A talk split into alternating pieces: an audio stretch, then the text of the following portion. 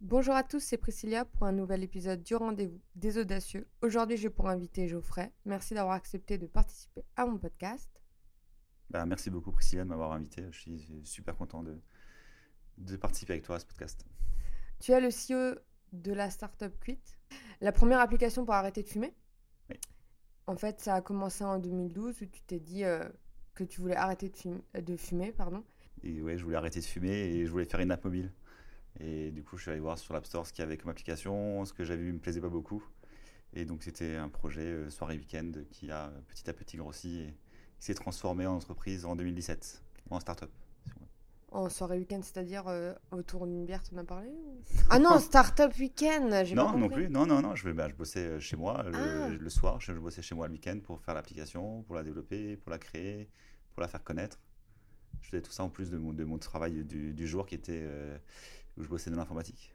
D'accord, un side project. C'est ça. De 2012 à 2017, tu l'as monté seul? Ouais, je- T'as eu des 2000 gens qui sont rentrés, non? Non, j'étais seul. Après, j'avais des. On va dire, on va dire j'étais majoritairement seul. J'avais quelques gens qui m'aidaient sur des petits trucs, mais euh, plus parce qu'ils croyaient dans le projet. Euh, et que c'était. ben, quand t'as quand t'as pas une structure juridique à côté, euh, voilà, c'est compliqué de faire des choses. Tu peux, avoir, tu peux pas avoir de stagiaires, pas de salariés, etc., etc. Et il a fallu faire pas mal évoluer le business model pour que ça commence à ramener assez d'argent. Après, ça m'a quand même permis de changer de boulot, donc de bosser dans les apps mobiles, ce que je voulais faire. Et 2016, euh, j'ai quitté mon boulot, j'ai fait une première start-up avec un- quelqu'un que j'avais rencontré quelques mois avant, aussi dans les apps mobiles, mais pour le commerce de détail. On a passé un an dessus, on s'est planté royalement. Euh, j'ai appris beaucoup de choses, surtout dans la partie euh, toutes les choses qu'il ne faut pas faire. Et après 2017, euh, j'ai réussi à convaincre deux amis à moi de me rejoindre.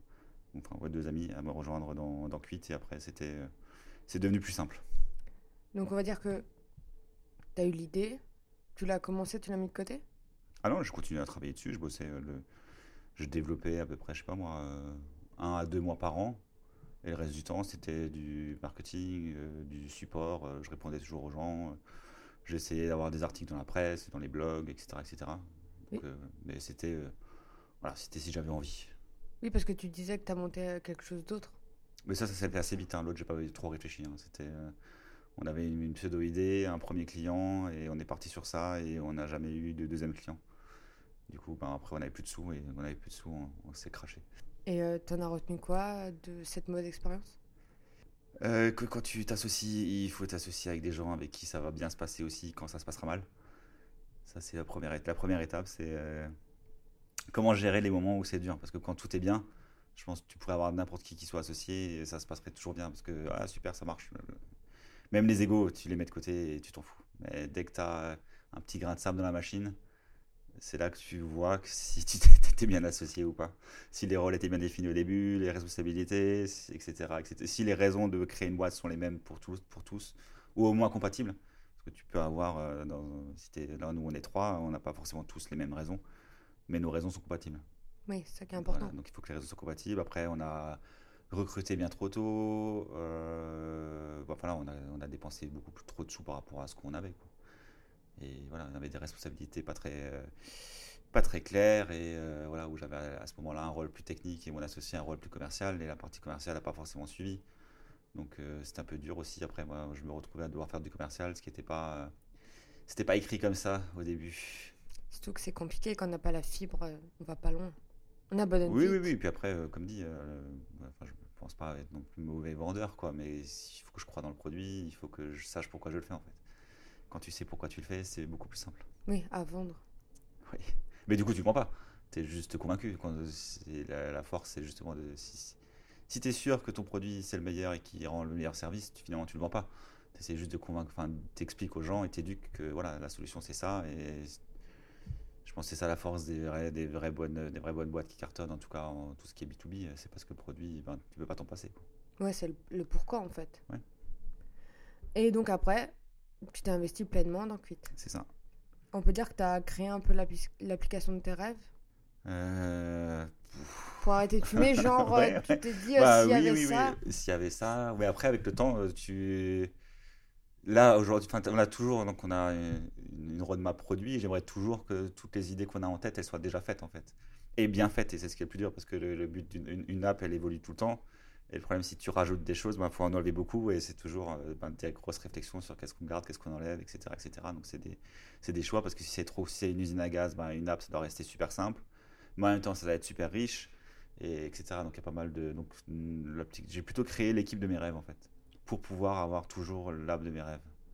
C'était ça la clé, c'était avoir toutes les compétences que j'imaginais qu'il fallait pour faire l'app. Et aujourd'hui, je pense qu'on a toutes les compétences. On pourrait en avoir plus de chacune, mais globalement, euh, j'ai de la chance par rapport à ça. Et j'ai que des gens très, talentueux qui justement permettent de garder Quit euh, comme une, bah, la meilleure app et euh, en constante évolution positive. Vous êtes combien dans l'équipe? Là, on est 16. C'est beaucoup et pas beaucoup en fait pour gérer une app comme ça? Euh, ouais, c'est jamais assez. quand il faut payer les salaires, c'est toujours trop. ça. Donc, voilà, pour, l'instant, on n'a pas. Enfin, là, on a, il y a cinq personnes qui sont arrivées depuis 2000, euh, en 2021 et euh, du coup, on va un peu se calmer. Euh, il n'y a pas de raison là. On n'a pas de. On n'a plus de gros postes ouverts hein, après hors stagiaire, mais bon là, quand même, on est sur, les 16, on est plus d'une dizaine de vrais contrats, de contrats CDI, CDD, quelques alternants et très peu de stagiaires. Quoi. On, on a au début j'avais beaucoup de stagiaires et tout ça et là on remplace petit à petit ces ressources par des par des internes. Euh, Rémi me disait que euh, pour euh, faire des bonnes levées de fonds, il faut aller à Paris. Tu l'as fait aussi? La deuxième, on est un peu à Paris, ouais, pas mal à Paris. Et la première, on était ouais, pas assez connu. J'avais un peu, enfin, j'avais testé un petit peu Paris, mais à l'époque, on était trop, on avait, enfin après, ça, en termes de mindset, c'est d'écosystème, ils ont beaucoup d'avance sur nous. Donc quand tu vas les voir, le problème c'est qu'ici, ben, les gens ils sont pas formés à ce qu'attendent des, investisseurs parisiens, des, euh, fonds parisiens. Euh, je dirais rien sur le seul fonds local qu'on a. J'ai encore me prendre des tacles sinon, mais et donc voilà, donc c'est pas du tout, enfin c'est pas du tout. La mentalité des start ici, elle est, elle, est, elle, est, assez différente de celle des Parisiens, on va dire, qui ont un peu d'avance. Et du coup, ben, quand tu vas là-bas, tu te retrouves. Bah, c'est pas qu'ils te regardent de haut déjà, ben, tu fais partie de la campagne. Donc, euh, ils aiment pas trop ça les Parisiens, mais euh, au-delà de ça, ils ont un mindset qui est vraiment différent et qu'il faut euh, comprendre. En fait. Oui, c'est pareil, la province? C'est un peu, mais même au-delà de ça, parce que ça a des écosystèmes en France qui, commencent à être tout aussi bons que Paris aujourd'hui, ou Nantes, ou dans le sud, bah, là où a grandi Critéo. Nantes, c'est une super ville avec plein de startups, plein de scale-up. Et aujourd'hui, bah, en Alsace, des scale-up qui s'affichent comme des scale-up, qui recrutent beaucoup de gens, qui sont visibles il bah, n'y en a pas beaucoup en fait, voire zéro quoi. Ou même les quelques boîtes qui marchent, elles sont plutôt, euh, elles sont pas trop dans la lumière. On va plutôt mettre en avant des toutes petites startups parce qu'on pense qu'il faut les aider.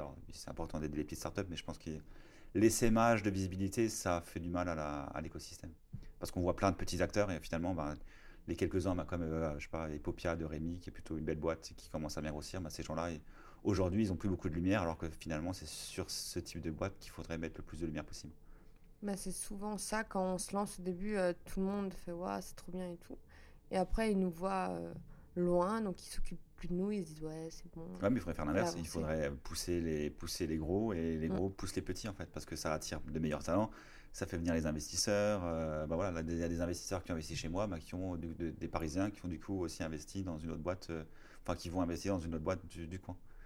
Et après, il faut être, les, faut être parmi les premiers. Quoi. On a mm. aussi, nous, on a eu, il y a Kima, qui a, Kima Venture qui a investi chez nous, et c'était la première boîte de Strasbourg dans laquelle Kima a investi. Ouais, Jean de la Roche-Brochard. C'est ça, Jean, mais c'est très sympa. J'aime bien. J'aime bien, je trouve qu'il est intéressant hein, quand il parle. parle une heure et demie, puis il te met de l'argent, il, investit sur toi, donc c'est plutôt bien.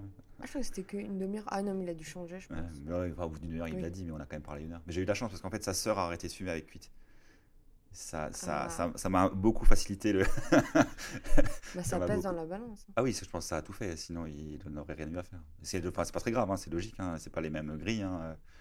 on reste des, des petites startups de province entre guillemets et surtout Strasbourg le problème de Strasbourg c'est aujourd'hui l'écosystème a pas assez de visibilité par ce manque de scale-up qui s'affiche on avait quelques scale-up plutôt sympas on avait enfin je sais pas FizzUp euh, mais qui à un moment donné n'a euh, pas poursuivi leur trajectoire. On va avoir euh, bah, Jérémy Viss qui a aussi des boîtes mais qui transforme ça en PME et puis avec une autre mentalité. Et donc globalement, bah, ces gens-là qui ont été très, beaucoup soutenus en termes d'investissement en 2016, 2015, entre 2014 et 2017 on va dire, tant que Capital Grand Est avait des sous, ces gens-là après ils n'ont pas fait ce relais de visibilité qu'ont eu quand même beaucoup d'autres écosystèmes. Et aujourd'hui, on ne le paye pas, donc on, si on le paye un petit peu en termes de retard, de visibilité pour les investisseurs. Et l'investisseur, il a investi, ok, il les, critères financiers sont importants, hein, évidemment, il va regarder euh, bah, ta croissance de MRR, ta croissance, ou la métrique qui, qui, claque, qui explose. Mais derrière, il regardera aussi, ben, euh, tiens, euh, est-ce que je suis le seul à vouloir investir dessus? Pourquoi est-ce que tout le monde se bat pas? Enfin, le, le FOMO, quoi. Si les gens ont peur de rater un truc, ils vont y aller. Et s'ils n'ont pas peur de rater, ben, limite, ils prendront leur temps. Mm. Et, et j'ai parlé, enfin, j'ai parlé avec plein, plein de fonds ou d'investisseurs, et certains, la, la différence, c'était ça. C'était juste que, voilà, il manquait ce petit truc. Ils étaient convaincus, ils adoraient. euh, il y avait- au dernier, mais au dernier moment, il y avait, euh, voilà, ce manque de. Si tu te dis pas, je vais rater un truc, t'as presque l'impression de rien rater, donc tu veux pas y aller. Et ce truc, je vais rater un truc, c'est s'il y a ben, euh, un vrai attra- attrait de l'écosystème avec plusieurs, plus, beaucoup d'acteurs qui veulent tous aller au même endroit. Et c'est pas ce qu'on fait encore ici. quoi. Bah, euh, pas assez. Après, je sais que CMIAS bouge beaucoup pour rendre euh, le Grand Est plus attractif. Je sais, il y a des, la, la, la région fait beaucoup de choses euh, avec Scalinov, avec Grand Innov pour faire des choses aussi. Enfin, il y, a- il y a des acteurs qui bougent, mais ça prend du temps. Mais euh, je parlais avec des gens euh, dans l'entrepreneuriat et on disait comme quoi euh, même l'Alsace c'est plus un univers euh, industriel etc. Donc peut-être qu'on a plus du mal à faire bouger les choses ici parce qu'on aime bien tout ce qui est medtech et industrie. Alors, MedTech, oui, mais après, rien n'empêcherait de faire une ville euh, que MedTech, à- mais à fond. Il y en a qui aimeraient faire ça. Mais pas à moitié, alors tu le fais à fond. Ça le Voilà. problème. Et après, le problème industriel, alors oui, alors on a quelques belles ETI, et, et un autre problème, entre guillemets, c'est que les ETI du coin, elles n'utilisent pas beaucoup de produits des startups ici. Alors moi, je suis pas B2B, donc je m'en fous, mais euh, je connais des boîtes B2B euh, qui pourraient être beaucoup plus utilisées par, euh, par un Socomec, par Aguerre, par euh, tout ça, Cuisine Schmidt, je sais pas qui encore qui est dans la région. Il y a quelques belles ETI qui font plusieurs milliards de chiffres d'affaires. Ces gens-là, ils devraient, ou ils pourraient, à minima investir et à maxima utiliser les produits fournis dans, le- coin. Quoi. Mm. Et là, pareil, il y a des initiatives, mais c'est toujours des, des sortes d'essaimages. Et, et donc, ils essayent. Le problème, c'est qu'on essaye beaucoup de choses, et, mais plein de petites choses à la place d'en faire une, mais à fond. Et ça, c'est après, je pense que c'est partout pareil, mais en tout cas, au niveau français, c'est souvent ça. On préfère essaimer que mettre euh, beaucoup d'argent à un endroit. On soutient moins, moins qu'en Amérique par exemple. Ouais, après, je sais pas, on a quand même on a, on a beaucoup d'aide. Euh, la BPI aide beaucoup. euh, trouver de l'argent, c'est pas. Même hors investisseur, hein, il y a beaucoup de. Il y a des subventions, il y a des aides, il y a des concours et tout ça. Mais du coup, on transforme, on, on crée des boîtes qui sont très bonnes en concours. Mais on crée pas des boîtes qui savent faire du chiffre. Et aux États-Unis, je pense qu'il y a moins de graines de, de subventions. Et, mais par contre, euh, il y a une mentalité business beaucoup plus présente dès le début.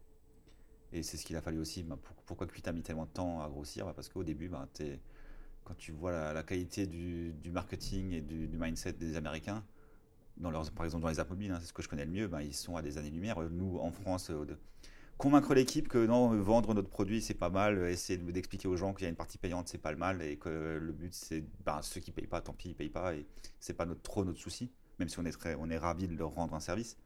Et les Américains, ils l'ont compris tout de suite, tu payes ou tu, tu sers à rien. Quoi. Donc, euh, et au final, le service rendu elle-même, par contre, ils vont dix fois plus vite parce qu'ils ont euh, le business en tête dès le début. Quoi. À la place d'être un peu en disant oui, j'ose pas vendre, blablabla. Enfin, ce que tu disais avant sur le fait de savoir vendre. Quoi. Mais euh, c'est vrai qu'il y a toujours euh, la petite partie euh, voilà, euh, gratuite, tu peux faire des petites choses et après si tu vas plus loin, ben faut payer. et C'est comme tout, c'est normal. Enfin, Ouais, pas une alors- association quoi. Ouais, mais du coup- Alors, dans l'addiction, nous, le problème, c'est qu'on a quand même des concurrents entre guillemets gratuits. Euh, ben, t'as pas Infoservice, euh, il y a des apps gratuites euh, et euh, des gens vont quand même râler en disant oui, mais c'est honteux d'être. Enfin, vous volez les gens alors que ils vont payer euh, 350 euros par mois en cigarettes, mais nous leur demander 10, tu vois, c'est, on, on les vole. ah oui, c'est vrai, vrai, on, on est vraiment, on est, on est les voleurs. Quoi. Oh, vous vous exploitez la misère urbaine, ouais, bah, euh, je sais pas, mais Philippe Maurice, ils exploitent ton addiction, donc euh, je sais pas ce qui est le pire, quoi. Nous, on veut t'en sortir. quoi. Donc, euh, voilà. C'est qu'en fait l'argent, c'est euh, là où tu le mets quoi. Enfin, tu le choisis. Mm. Tu préfères mettre euh, 350 euros Bah, Aujourd'hui, c'est suis pas c'est- fumeuse. c'est- c'est 10,40€ un paquet de cigarettes. Donc, si tu fumes un paquet par jour, euh, on y est presque. Quoi, ou t- on est à 300 euros. Et voilà, donc ça vaut un paquet par jour. Ton Ouais. appli. Ouais, c'est ça, un- c'est un jour. Voilà. Pas un paquet, oui. Oui, ça fait un, paquet. C'est ça. Mais ta santé, elle vaut pas un paquet de cigarettes. Ta santé, tu préfères dépenser 300 euros pour fumer. Voilà. Partir en vacances, week-end, euh, se former, investir dans une boîte. C'est ça, mais bon, bref. Mais après, ça va. Ça, mais ça, c'est euh, assez français et Mm. on n'a pas trop ce genre de critiques ailleurs. Quoi. Mais t'es à l'international alors? Oui, oui, on, on est dans, depuis le début. Mm. Déjà, le choix de nom aussi, c'était tout de suite un choix de nom. euh, quand j'ai fait Quit au début, je me suis pas dit, je savais que l'App Store c'était le monde entier, donc je me suis pas dit, je vais faire bah, arrêter de fumer. Ou... Donc, euh, Quit, c'est KWT, c'est la phonétique de tout Quit. en américain, et donc ça veut dire euh, ben, to quit smoking, quoi, arrêter. D'accord. Et dès le début, l'app était en quelques langues, cinq langues, je crois, parce que j'avais des, amis qui parlaient ben, espagnol, italien, allemand, euh, anglais, il n'y avait pas de souci de mon côté, donc on, dès le début, c'était en cinq langues, et après, des utilisateurs me contactaient pour traduire l'app, un, russe, un turc, un chinois, petit à petit, mais là, aujourd'hui, on est en 16 langues. Et on fait, je sais pas, 30% de l'activité en France. Ouais, j'allais dire, euh, est-ce que tu es le plus implanté justement en Amérique, en Angleterre ou en France euh, alors, Amérique, Angleterre, non, parce que c'est super fragmenté. En Europe, on est premier en termes de téléchargement. Et dans le monde, on est euh, deuxième ou troisième en termes de téléchargement. C'est plutôt cool. Et le premier, c'est un, anglais, mais je pense qu'on va bientôt le rattraper. Et il fait aussi payant ou il y a une partie? Ouais, payant, mais bien moins cher. Et en fait, c'est si mes informations sont justes, c'est un mec tout seul, un médecin qui, euh, qui outsource tout. En fait, je me disais, tu as voulu arrêter de fumer, mais tu as passé par euh, tout ce que tu mets dans ton appli pour arrêter de fumer? Euh, bah, les premières versions, c'était vraiment oui, ce que moi j'avais envie dans une application pour m'aider à arrêter de fumer. Donc c'était une partie, c'est toute la partie vraiment autour de la gamification où tu gagnes des points et tu progresses comme dans un jeu et tout ça, ça c'était cool. Et c'est ce que je cherchais. Et puis après, quand en 2017, on, a, on s'est concentré sur Quit, on a cherché comment on pourrait aussi ajouter euh, ben, euh, une partie beaucoup plus scientifique. Et là, on a découvert les thérapies comportementales et cognitives. Et du coup, je suis allé sur LinkedIn, j'ai cherché euh, des gens spécialistes et j'ai parlé à plein d'étudiants, plein de spécialistes du coin. Et c'est là qu'on a eu la chance de trouver ben, une chercheuse qui nous a rejoint, qui finissait son, son, master et qui voulait faire une thèse et donc qui fait sa thèse chez nous. Et voilà, et depuis, ben, les, tous les nouveaux développements maintenant, ils sont, euh, ils sont euh, entre guillemets euh, issus de R&D avec la chercheuse, quoi. D'accord. Autour de la du behavioral change, donc ben, changement de comportement. Les gens, en fait, ils se connectent à l'appli, donc il y a le, jeu pour arrêter de fumer. Et en fait, ça se passe comment quand ils sont dessus? Ils mettent quelques informations sur leurs anciennes habitudes tabagiques. Et après, ils, ont, ils auront accès à une première partie de donc, la couche de gamification où, au fur et à mesure de leur progrès, ils gagneront des points et ils seront informés sur euh, ben, les changements bénéfiques qu'il y a sur leur corps, euh, les risques de maladie qui diminuent, le, teint qui s'éclaircit, euh, les bienfaits sexuels, enfin tous les bienfaits que tu as quand tu arrêtes de fumer. À côté de ça, tu as une partie outils pour gérer les envies. Donc ça t'aide à mettre en place des stratégies pour quand tu as une envie de fumer qui arrive. Euh, on va te demander l'intensité de l'envie, l'état émotionnel, le contexte, et on va te proposer une stratégie qui va être boire un verre d'eau, faire un exercice de respiration, euh, tirer une carte de motivation, enfin voilà, différentes stratégies. Et ensuite, ben voilà, on va euh, refaire le point avec la personne pour savoir à quel point ça l'a aidé. Donc, au fur et à mesure, ça sera mieux. La personne d'elle-même, elle va aussi développer des, stratégies et les comprendre. Et au bout d'un moment, elle peut le faire sans cuite. Hein. Le, but, c'est aussi d'autonomiser les gens. Et il y a toute une partie aussi de gestion émotionnelle, puisque l'arrêt la, du tabac est aussi beaucoup lié aux émotions, avec un, suivi euh, de régulation émotionnelle quotidien, où on va te demander ben, quelle était ton émotion principale, d'y réfléchir, et, voilà, et autour de ça. Et là, on est en train de finaliser, enfin de finaliser. Le 31 mai, normalement, sort une des plus grosses mises à jour de l'application qui ait jamais eu, qui est... Euh, donc aujourd'hui, l'application, elle marche très bien quand tu viens d'arrêter de fumer ou quand tu veux arrêter dans la minute, quoi, ou que tu as arrêté il y a une semaine. Et il manquait cette petite phase de préparation qui est en général euh, entre 7 et 10 jours avant l'arrêt définitif. Et là, on a fait un programme de fou euh, qui va sortir 31 euh, mai qui permettra d'aider les gens qui, sont, qui ont envie mais qui ont un peu peur. Mmh. Et on va les préparer. Et c'est un truc, c'est ça va être chouette. Je suis, très impatient. Donc ça, ça, ça rapprochera l'application de ma, de ma vision parfaite de l'app dont on parlait tout à l'heure. D'accord. Et euh, ça peut aussi aider les gens qui ont voulu arrêter mille fois de fumer, qui ont essayé deux semaines et qui ont repris? Bah, tout à fait. Souvent, en moyenne, tu t'essayes entre 4 et 12 fois hein, avant de réussir. Donc, c'est, en fait, c'était. Et il faut pas voir ça comme des. Enfin, faut voir ça comme de l'apprentissage. En fait, tu apprends à essayer d'arrêter de fumer. Et du coup, bah, imaginons, tu essayes, tu tiens deux semaines et 99% euh, des gens, ils vont se sentir mal en disant oui, je suis nul, j'arrive à rien, je suis stressé, je fume. Et alors qu'en fait, le vrai. Parce que aussi, parce que bah, tu es vachement culpabilisé. Hein. Les paquets de cigarettes, euh, c'est culpabilisateur. Les, les publicités euh, habituelles, euh, tabac info service et tout ça, c'est bah, fumais-tu, fumais-tu les gens à côté de toi? Enfin voilà, on le sait. Hein. J'étais fumeur, hein, je, je, savais que ça, ça, me tuait la cigarette. Même si c'était pas écrit sur le paquet de clopes, je, je le savais, il n'y a pas de souci. Et donc, tu es culpabilisé, alors qu'en fait, euh, ben, tu te dis, le mieux, c'est de réfléchir, ok, ben, pourquoi j'ai repris? Ah ouais, peut-être parce qu'à ce moment-là, ben, je suis sorti avec des potes, euh, ils m'ont proposé une cigarette et ben, je l'ai fumée. Alors que si j'avais attendu deux semaines de plus pour sortir avec mes potes, j'aurais peut-être dit non à la cigarette. Ou à ce moment-là, je serais pas sorti avec eux sur le, trottoir et je serais resté à l'intérieur. Je serais même commandé un verre d'eau ou un truc comme ça. Donc tu vois, tu apprends. Et la vraie clé, c'est d'apprendre de ses échecs. Et que c'est comme quand tu apprends à marcher, ben, tu tombes et puis tu te relèves quand tu es bébé. Aujourd'hui, on, bon, on marche tous, hein, sauf les gens qui ont des problèmes moteurs, mais bon, ça, on va dire c'est la minorité. Mais bon, globalement, tu apprends à marcher, on marche tous, on est tous tombés quand, en apprenant à marcher. Quand mm. on était enfant, on s'est tous cassé la gueule dans les escaliers euh, un tout petit peu, et voilà. Et pourtant, aujourd'hui, on marche tous. Donc, c'est un apprentissage d'apprendre à arrêter de fumer et d'arrêter de fumer. Mais c'est une addiction aussi tellement forte aussi qu'on donne à notre corps et à notre cerveau que c'est normal que c'est difficile en fait d'en sortir. Ouais, mais c'est la nicotine. Hein. Après, la nicotine a un côté addictif très fort, hein, qui est similaire à la cocaïne et à l'héroïne. Mais après, euh, la nicotine en tant que telle, normalement, n'a pas forcément de gros effets secondaires. Il n'y a jamais personne qui est mort d'une overdose de, nicotine.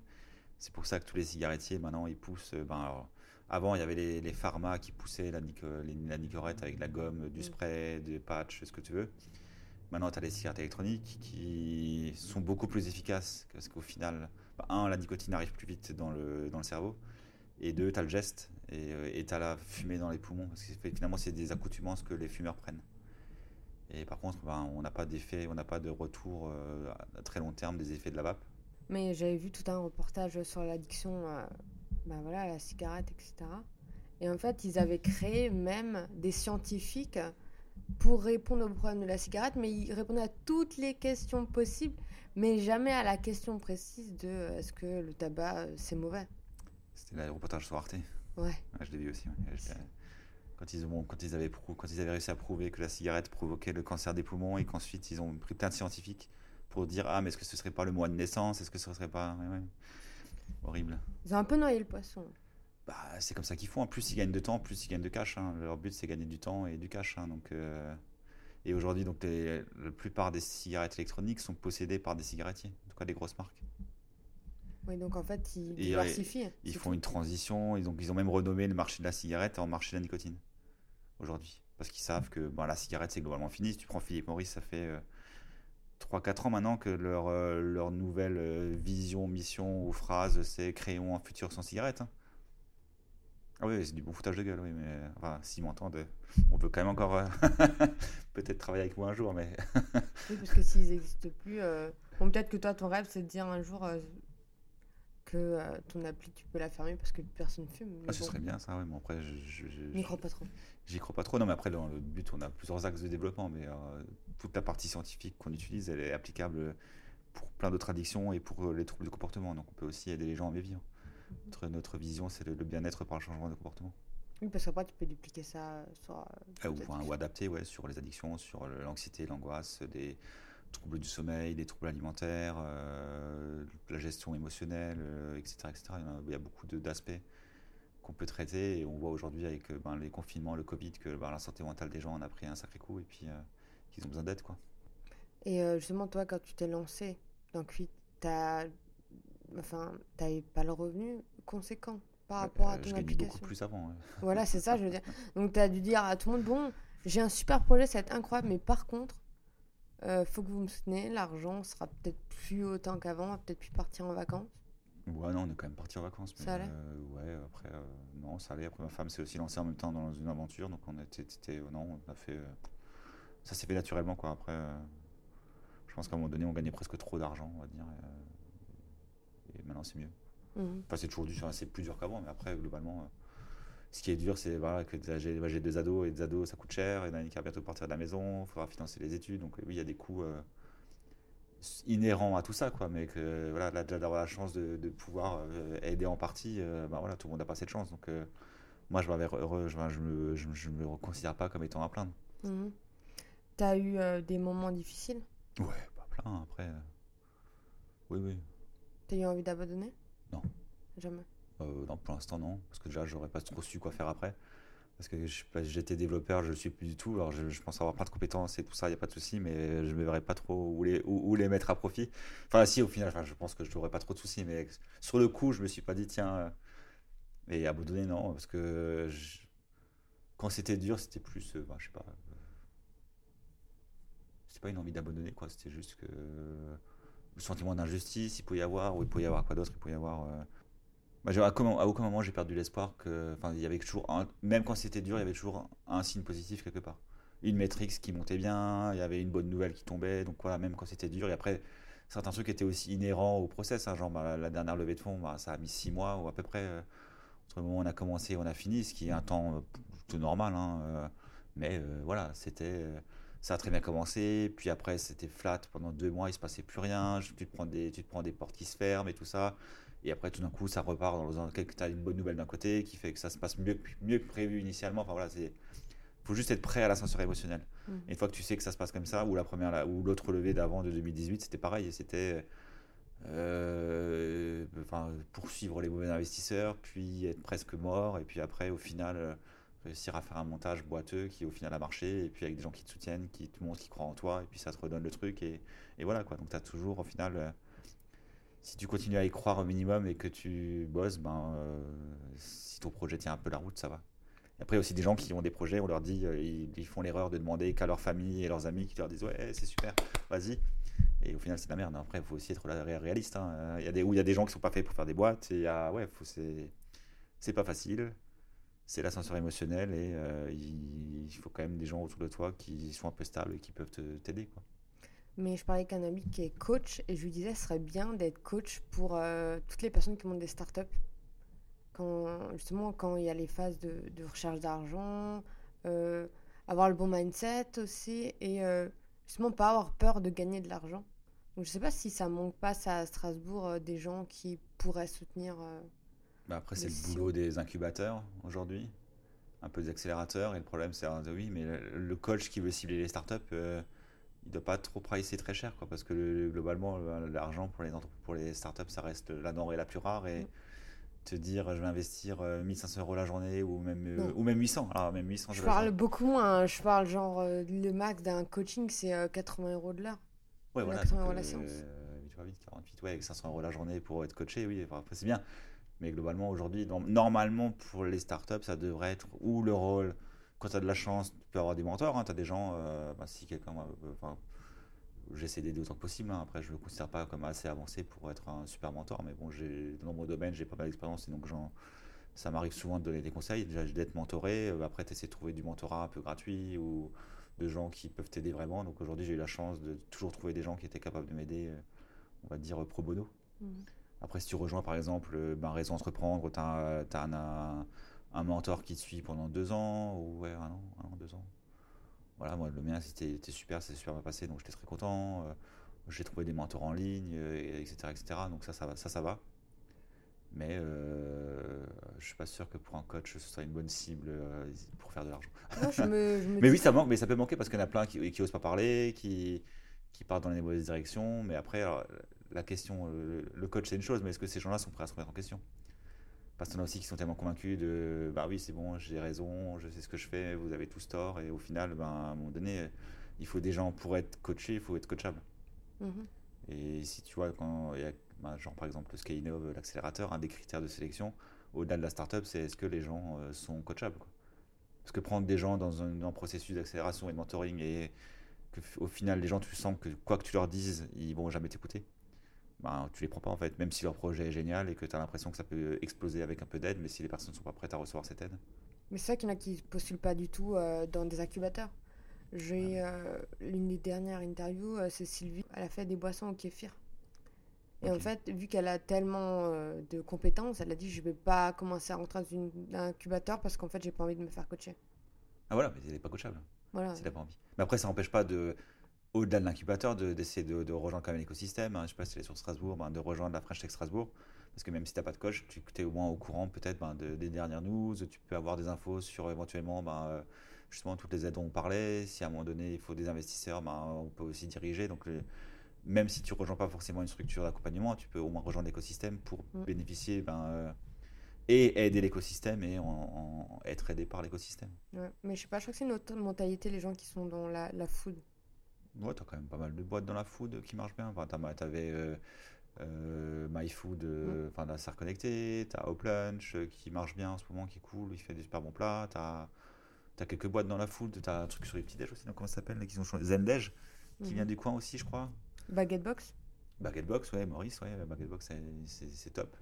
Donc tu as quand même pas mal. Tu as Simple, mais qui est pas Grand Est, mais qui est pas euh, Strasbourg, mais c'est une boisson aussi. Mhm. Qui eux ont finalement Oui. ont rejoint et qui bah, ils sont très contents d'avoir rejoint Skynov parce que ça les aide, quoi. Donc Mm. tu vois, même dans la food, hein, euh, mais c'est vrai, que- et c'est vrai qu'en food tech, on est plutôt bien dans, le- dans, dans le coin et on met pas trop en avant, quoi. Tu vois, c'est pareil, euh, c'est des choses. bah, après, les, les volontés politiques nous dépassent et c'est toujours pareil. C'est après se battre pour des bouts de grâce. Il y a des choses qu'il vaut mieux pas, il vaut même pas, même pas, pas- il vaut mieux pas perdre de temps là-dessus. Mm, mm. Mais il avait dit, euh, Rémi, que justement la politique avait fait, euh, avait ralenti justement le, le monde des startups à Strasbourg. Ah ouais. Enfin après, ouais, je pense que oui, c'est partout pareil, mais bon. en particulier à Strasbourg, oui, avec euh, une volonté de. Parce que pour, les, sta- pour les politiques, les startups, là peut-être un peu moins, mais c'était genre des sortes de. C'était un nom, euh, un nom fourre-tout pour se faire mousser, pour faire jeune. Genre, ah ouais, ouais, mais si, si, on aide les startups. En fait, c'est quoi une startup? Ah, mais Je sais pas, après tu disais. voilà. C'est des gens, ils, se- ils se mettent entre eux, ils font un truc.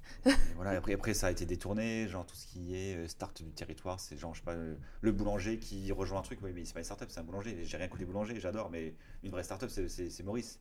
Il, il bosse avec des boulangers, mais sa boîte, c'est innovant et il y a une hyper croissance, donc ça, c'est une startup. Mais je sais pas, enfin voilà, des fois, c'est des trucs euh, où si j'ouvre un, un restaurant euh, collectif, ben, c'est super, c'est une, une géniale initiative, mais c'est pas une startup. Et voilà, donc il y a beaucoup, le nom a été utilisé dans tous les sens et a souvent été utilisé par les politiques pour se faire mousser, genre mais si si on, on les- on vous aide, mais de où vous nous aidez on- Par contre quand il faut faire des photos et serrer des paluches, là il y a du monde, mais quand il faut après euh, utiliser comme client, euh, etc., etc., là il n'y a plus personne. Mm. Après bon, il y a quand même des trucs qui se bougent, hein. dans, nous dans, la- dans la medtech on est quand même un peu aidé. euh, comme c'est toujours difficile parce que c'est des grosses machines, il y a toujours une partie des gens qui veulent vraiment aider, qui arrivent à aider, mais c'est jamais tous quoi. Et on c'est toujours pareil, on n'est pas jamais, c'est y a jamais un vrai alignement de tout le monde en fait. Mais partout, que ce soit bah, à l'Eurométropole, que ce soit à la région, même au niveau du gouvernement, la BPI, tous ces gens-là, il y a partout, il y a des endroits où il y a des gens qui sont géniaux et qui essaient d'aider. Ça, il faut le savoir, mais par contre, euh, c'est pas tout le temps tout le monde, euh, et euh, c'est pas tout le temps ce qu'on entend Mm. ou qu'on voit. On verra hein, si euh, on arrive à être un, un bon écosystème à Strasbourg. On va y arriver, oui, il n'y a, pas- y a pas de raison. On va- nous, on va tout faire pour aider à, à porter l'écosystème. On est quelques-uns maintenant avec une, une mentalité qui évolue et qui est plutôt euh, portée vers, vers la croissance, vers le business, vers la visibilité. Euh, nous, on, a, on est B2C, donc on a une chance d'être- de peut-être être plus visible que d'autres. Et on essaiera d'utiliser ça. quoi. Mais je pense que la medtech à Strasbourg, ça va exploser plus rapidement que, le- que les autres branches des startups.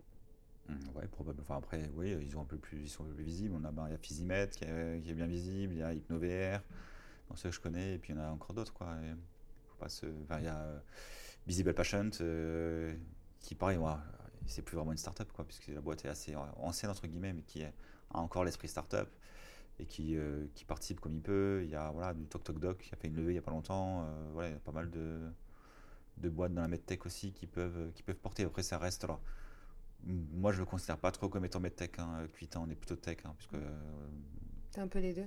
bah, on n'a pas de médecin dans l'équipe, on n'a jamais eu de médecin, on n'a Mhm. pas cette approche, enfin, même si on l'a, on a, plus- on a une approche plus scientifique que médicale autour du ben, tout ce qui est euh, euh, psychologie cognitive et thérapie comportementale plutôt que médecine. Puisque l'addiction, l'addiction c'est ça, hein. l'addiction c'est pas médical, hein, même si les médecins ils adorent prescrire des, drogues, enfin des, des médicaments, pardon. Mhm. Drogue c'est drugs, hein, c'est le mot en anglais, c'est pour médicaments c'est drugs. hein, bon bref, ils aiment prescrire, mais prescription, ça, ça- ça- dans ce cas-là ça marche pas. Et donc c'est une approche plus, plus psychologique vraiment que médicale. Mais ouais, les medtech, c'est pareil, c'est elles s'aident entre elles, mais elles ont raison, c'est comme ça qu'il faut faire. Euh, C'est des, hubs et entre, en- entre elles, elles grandissent. quoi. Mais pareil, si tu as trop d'ego, ben, tu veux être le seul à grandir. Et quand tu pas d'ego, tu comprends que euh, à 10, tu grandis plus vite que tout seul. Mais certains supportent pas et certains veulent être un peu moins grands, mais beaucoup plus grands que tout le monde, plutôt que être peut-être le troisième plus gros, mais beaucoup plus gros que ce que tu aurais été si tu avais été le plus gros des plus petits. Enfin bref, je sais pas si je suis clair, mais Si, si, je comprends. En fait, c'est la phrase euh, seul on va plus vite, mais ensemble on va plus loin. voilà, c'est ça. Allez, les gens à Strasbourg, là, moi j'aimerais bien avoir exposé parce que moi j'aime ce milieu. Mais euh, j'espère que ça prendra moins de 5 ans. Moins de 10. Allez, je suis non, sympa. moins de 5 même. Après, ouais, 5, on, verra déjà, bon, on verra les choses. Dans, dans 5 ans, on, re- on pourra refaire un point, euh, Mm. Voir si, euh, bah, là, là, il y a quand même bah, la French Strasbourg qui se bouge. Ça, qui... Maintenant, elle a, elle a que 2 ans hein, depuis que, que ce qu'on a. euh, qu'on est communauté French Tech, donc euh, on a repris le pouvoir entre guillemets sur cette partie-là, sur le label. Alors, ça veut pas dire grand-chose, mais ça dépendra de ce qu'on est capable d'en faire. Mais voilà, et puis il y a quand même ben, des gens avec une bonne mentalité qui, qui aujourd'hui grossissent. Et finalement, les petites graines plantées par les institutions, Mhm. qui ont quand même le mérite d'exister, elles, elles portent leurs fruits. Et puis ce qui manque encore vraiment aujourd'hui, c'est euh, ouais, euh, ben, d'avoir pas, d'attirer des fonds, euh, des fonds d'invest pour, pour les scale-up. Parce que là, il y a Incubator qui est rentré, donc ça fait un. Il y a un deuxième incubateur. ouais. Ah ouais, Incubator. Je crois qu'il y en a un troisième là. Mais il y en a même depuis longtemps, mais il avait fermé, je sais plus trop. Mais euh, Je sais plus. Bon, en tout cas, il y en a deux- au moins deux, ça c'est bien. Il y a un, un accélérateur. Il en faudrait plus, mais il y en a au moins un, et il faudrait surtout plus de fonds. Il y a un fond.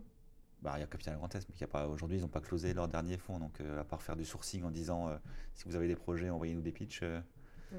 Voilà. Et puis ils ont un track, leur track record, il est pas, il est pas ouf. Quoi. Mais euh, Mais faut, Michel Hussard, c'est un investisseur. c'est un business angel. Oui, mais il n'a pas créé son propre fonds. Si, ça, ouais, bon après c'est plus, en- oui, oui, c'est un super BA, on va dire. Mhm.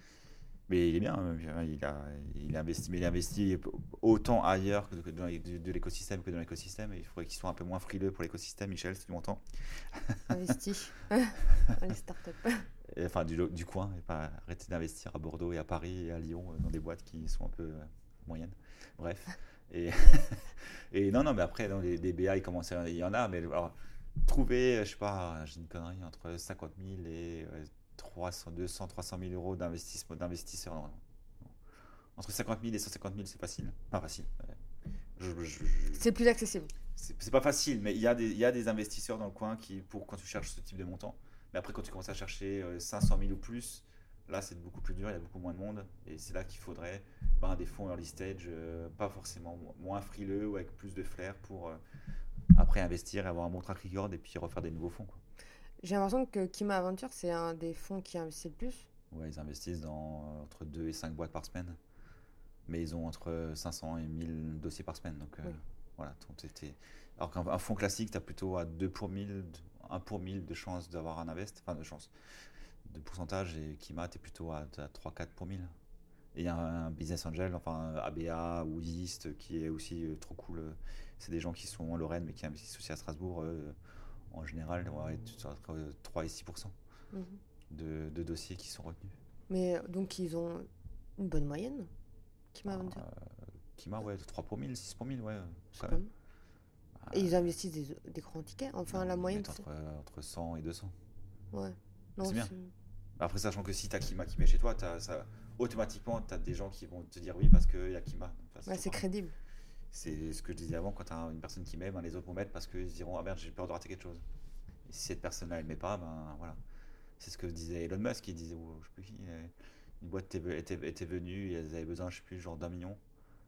Et Musk leur a dit Ok, je vais vous mettre 10 000 euros, enfin 10 000 dollars. Par contre, vous direz qu'Elon Musk a investi.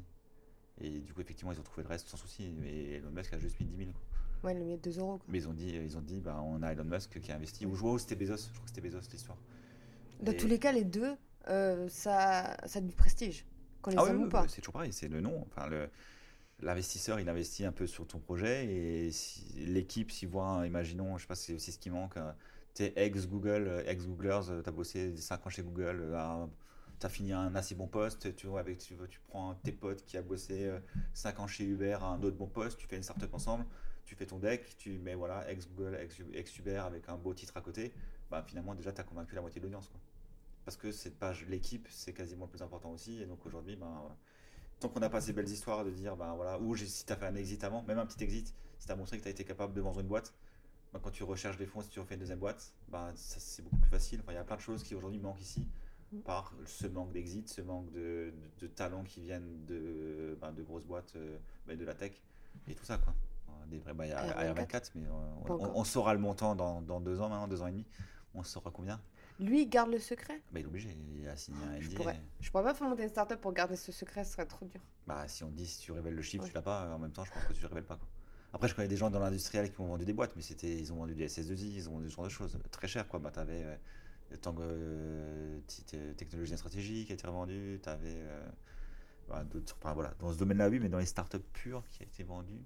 Ici, euh, Il y a Mirizi, Mirizi qui a été vendu, je crois, c'est une startup de Metz qui a été rachetée par L'Oréal, un truc comme ça. ils faisaient euh, un instrument qui permettait d'associer une couleur à une odeur. Il y en a d'autres qui ont, j'en connais- je connais plus de boîtes dans le coin qui ont- coulé plutôt qui ont fait des exits, malheureusement. Bah, Mais c'est vrai que c'est une hein. trajectoire normale. Enfin, il y a beaucoup plus de boîtes qui, si tu prends les pourcentages de start-up, tu en as quand même, euh, en théorie, euh, 70% qui vivent ou 80% qui vivent pas 3 ans. Quoi. C'est- moi, je crois que c'était plus 1 sur 10. Qui vivaient pas 3 ans Mm. Non, t'en as 1 sur 10 qui survit. Oui, qui survit, pardon. Non, alors, oui, oui, ça c'est après. Après, c'est Après euh, les les, les techniques des investisseurs. Ils vont investir sur 10 boîtes dans les- sur lesquelles ils investissent. Il y en a entre 5 et 7 où ils perdront tout. Entre 2 et 3 où ils récupéreront juste leur mise. Où ils feront peut-être du fois 1,5, fois 2. Et une sur 10 où ils espèrent faire au moins fois 10. Ouais, qu'ils espèrent. Mais ils font, enfin, en général, Ils font. ils, ils font du fois 200, fois 300. Si tu reprends l'exemple de Michel Lucert, et quand il a investi dans. dans- et vu qu'il avait investi, c'était un des premiers investisseurs de, de, de Vaudou, bah, il a fait du. Je sais pas, dis un chiffre au hasard, mais c'est genre fois 200, fois 300 sur son investissement. C'est quoi des nouveaux volumes Bah, Vaudou, c'est une licorne française qui fait des jeux, des jeux addictifs sur téléphone. Parce que j'ai déjà entendu, mais le problème, Bah, c'est tous les petits jeux, euh, euh, pi- Piano Tile, euh, tous ces petits jeux de. les- jeux euh, Enfin, tous ces petits jeux sur téléphone qui, euh, qui, te, font perdre, qui, qui te font perdre 5 minutes, ben, euh, c'est Vaudou. Et en fait, ils essayaient pendant longtemps de faire des jeux sur mobile. Ils se sont rendus compte qu'ils n'y arrivaient pas très bien. Par contre, ils arrivaient très bien à les monétiser avec de la pub. Et donc, du coup, ils ont commencé à faire publisher de jeux d'autres personnes. Et ça, ils savaient très bien faire. Et ils ont réussi à casser le système. euh, Enfin, c'était assez hallucinant le- leur croissance. euh, ils ont galéré pendant 6, 7, 8 ans, je crois, voire plus, ou peut-être moins. Enfin, ils ont beaucoup galéré. Et tout d'un coup, il y avait un pic comme ça, quasiment euh, vertical. Et après, c'était fini. Après, ils avaient plié le game. Après, ils, avaient un modèle, ils ont réussi à le répéter 2-3 fois. Et après, ben, voilà, Goldman Sachs a mis 300 millions. Quoi. Donc, Non, mais je me dis, il faut galérer, il faut accepter de galérer 6 à 8 ans. Ouais, mais trouver le truc. Après, si tu prends Slack, euh, ils ont galéré. euh, Slack, c'était pas Slack au début. Slack, c'était des gens qui faisaient, je sais pas, je crois, un jeu, qui avaient développé une messagerie interne pour communiquer. Et leur jeu marchait pas. Et puis ils se sont rendus compte que ben, leur messagerie interne, d'autres personnes pouvaient l'utiliser. Et puis ils ont fait Slack, quoi. C'est des fois, tu, tu sais pas trop, quoi. Mais il faut avoir l'intelligence de se remettre en question. Ah oui, oui, bah, c'est dire, on va couper en deux et on va garder que ça alors que c'est même pas notre vision de base. Ouais, ouais, ouais. Bon, après, il faut aussi être capable de se mobiliser. hein. J'avais aussi lu une c'était une boîte dans la food à Paris. Ils faisaient de la livraison. Ils faisaient euh, genre 80% de leurs chiffres en B2C, 20% en B2B. Ils leur restait, je sais pas, genre 2 mois de cash, un truc comme ça, 3 mois de cash max. Et si, là, ils allaient dans le mur. S'ils faisaient rien, ils allaient, dans le mur. Et ils se sont dit, bon, ce qu'on fait, on fait plus de B2C du tout. Alors que ça représentait 80% de leurs chiffres, on fait que du B2B. Par contre, tous les gens de l'équipe, les développeurs, tout le monde prend son téléphone et faire du phoning de boîte. Et, ça, et, du- et donc ça les a sauvés parce que du coup ils ont réussi à choper plein de clients. Et ça c'est resté, je crois qu'un jour par semaine ou un jour par mois, tout le monde est obligé de faire du sales dans la boîte. Ce qui motive aussi à faire comprendre bah, à, la, à la partie tech, à tout le monde, que ce que c'est le sales. quoi. Oui, et que c'est important pour pas faire couler la boîte. Voilà, donc ils ont compris que bah, ouais, ok, vendre c'est dur, mais euh, ça permet de rentrer de l'argent. quoi. Quel est ton plus grand défaut? Euh, je suis impatient. D'accord. C'est pas évident ça à gérer. Euh, non, c'est pas évident. mais- après, j'ai des équipes compréhensives, mais des fois, euh, ouais, euh, c'est pas évident. Et j'apprends, j'apprends quand même à être patient.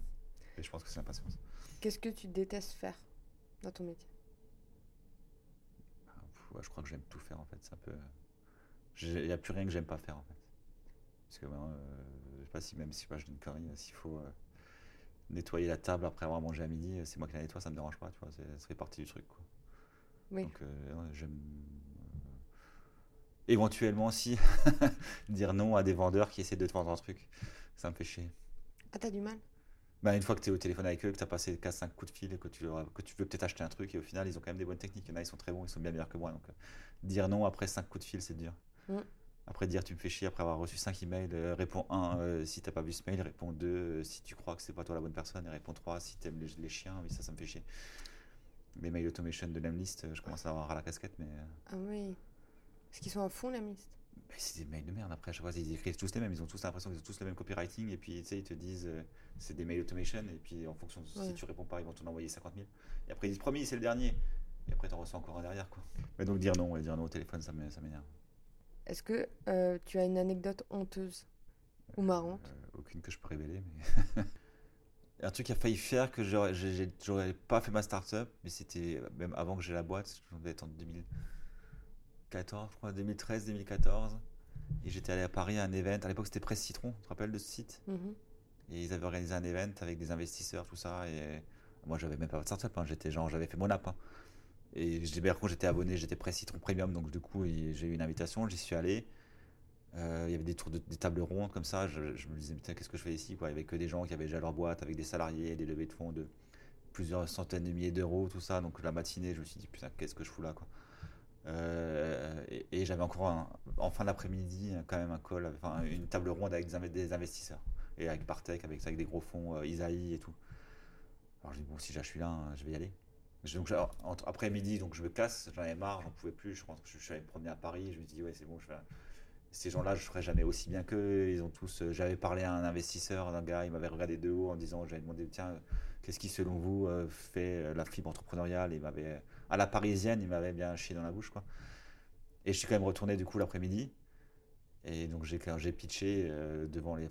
C'était un exercice de pitch, donc on était trois autres. Enfin, j'étais avec deux autres start-upers, quoi. Donc j'avais déjà pitché beaucoup mieux qu'eux, mais j'étais complètement démoralisé, quoi. Donc un des gars m'a dit non mais super pitch, mais tu peux pas un peu sourire quoi quand tu pitches, quoi. et en fait, j'avais peu de temps avant, j'étais en contact avec un mec de Partech. Et il était, j'avais pas calé, il était en face. Et pendant ce temps, il m'écrit un message. Il dit, bah, tu vois, on devait, on devait se voir, c'est bien qu'on se voit. Et donc, on, a continué à se parler.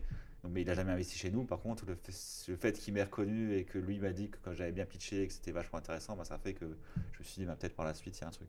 Mm. Mais quand j'ai parlé au premier le matin, premier investisseur le matin, euh, en étant debout m'a chié dans la bouche, là, c'était un peu honteux. ouais. Je, Ouais. je me suis dit, je suis pas à ma place. Quoi. Ouais, t'as pris pour ton ego. Même pas forcément l'ego, quoi. C'était, euh, le mec était vraiment pas sympa, quoi. L'ego, moi, je m'en fous. Je, enfin, je pense pas avoir d'ego, en fait. Enfin, euh, pas spécialement mal placé. Ou, euh, la preuve, ça se passe très bien avec mes, mes associés parce que justement, on n'a pas l'ego mal placé. Et ça s'est pas très bien placé dans mon autre startup parce que mon autre associé avait un, ego relativement solaire, on va dire. Mm. Bon, après, on croise des connards un peu partout, hein. Pas pour ton associé, hein, je parle de Paris. Oui, oui, mais après, oui, c'est ça. Mais par contre, voilà, sur le coup, tu te, sens- tu te dis, ou quand tu es à une table ronde sur comment ça se passe après, après avoir levé des fonds, moi je me suis déjà levé des fonds, c'est quoi? Et, et, euh, le, le mec, il te sortent, oui, alors que euh, oui, on vient de lever 600 000, alors en 2012, hein, c'est comme aujourd'hui, tu lèves deux, quoi, ou un et demi. donc. Et ça, tu te dis, pourquoi, je- pourquoi je suis ici? Qu'est-ce que je fais Mm. ici? T'avais juste une seule envie, c'est rentrer chez toi. et du coup, voilà, j'étais quand même content du coup d'y être allé le soir et d'avoir euh, rencontré euh, Boris et ce que Boris m'ait dit à ce moment-là, euh, bah vas-y continue quelque part. Et que le- un des autres fous m'a quand même donné sa carte de visite en me disant envoie-moi ton deck, même si ça a rien donné, qu'il y a eu cet intérêt, ça m'a fait continuer. Je me suis dit ok, il y a peut-être un truc. Et euh, quel est le meilleur conseil qu'on t'a donné? Mais le meilleur conseil, alors ouais si, c'est euh, no money, no mission. Euh, pas d'argent, pas de mission quoi. En gros, euh, bah, faut pas avoir euh, honte de vendre un truc quoi. Faire en sorte que voilà, euh, oui, on a une super offre gratuite, mais le but avec une offre gratuite, bah, les gens, tôt ou tard, t'as plus de cash et tu peux plus aider les gens. Donc si tu veux aider les gens, c'est pas honteux d'avoir besoin d'argent. Ça rejoint la discussion qu'on avait avant sur effectivement, bah, en France, l'argent c'est ça. Le, oh mon Dieu, tu gagnes de l'argent, tu vas au pilori et tout ça. Et ce qui est nourri par effectivement des comportements indécents de gens qui ont beaucoup trop d'argent et qui font n'importe quoi. hein. Je dis, je dis pas que c'est pas que certains a priori sont pas justifiés ou mérités, mais à côté de ça, il faut aussi comprendre que ben, pour faire des choses, même euh, au-delà de ça, euh, tu, si t'as pas d'impôts, tu payes pas les écoles, tu, tes routes elles ont des trous, euh, t'as pas de train, euh, t'as pas de t'as pas de santé- système de santé, t'as pas de pompiers, t'as pas de police. Donc euh, globalement voilà. Mm. D'un côté donc c'est pareil, donc il faut de l'argent pour produire un, un produit et si ce produit rend un vrai, un vrai service, ben, c'est normal qu'il faille payer pour. quoi. Donc voilà, donc euh, no money, no mission. D'accord. Bah, merci d'avoir participé à ce podcast. Mais merci Priscilla. Merci d'avoir écouté cet épisode jusqu'à la fin. Mais avant de partir, tu peux prendre juste deux minutes pour soutenir mon podcast en mettant 5 étoiles et un commentaire sur Apple Podcast si tu as un iPhone. Sinon, tu peux me suivre sur Spotify. Ça me permettrait de me faire connaître en remontant, tu vois, dans l'algorithme. Ça toucherait plus de personnes et on serait une plus grande communauté à m'écouter. Tu peux aussi le partager à un ami. Peut-être que euh, ça l'inspirera, peut-être qu'il en aurait besoin aujourd'hui pour être reboosté. Et euh, si tu veux être au courant des prochains épisodes, tu peux t'inscrire à ma newsletter. Je te fais des bisous et je te dis à bientôt.